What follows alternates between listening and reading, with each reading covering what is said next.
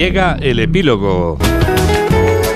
El epílogo que firma Julián Cabrera. Hola Julián. Hola Juan Diego, muy buenas tardes. Bueno, pues ponemos epílogo a una semana en la que la calle sigue contemplando los problemas sin previsión de solución a corto o medio plazo de siempre, como el aumento de los precios, la huelga de letrados que paraliza la justicia y tiene de los nervios a miles de ciudadanos o el calvario para pedir, por ejemplo, una simple cita en la administración, pero en la que nuestros políticos han estado muy entretenidos con su animado pedaleo en torno a la ocurrencia del momento. Ya saben, esa moción de censura en la que Vox ha tratado de recuperar la iniciativa tras el fiasco de la operación Olona, en la que también el gobierno ha recuperado pie, dando por oficialmente iniciada la precampaña en sede parlamentaria, incluida la puesta de largo de Yolanda Díaz como pretendida primadora de la izquierda, y en la que Ramón Tamames, que para nada necesitaba reivindicar un currículum académico y político de altura como el suyo, se prestaba a una operación tan legítima como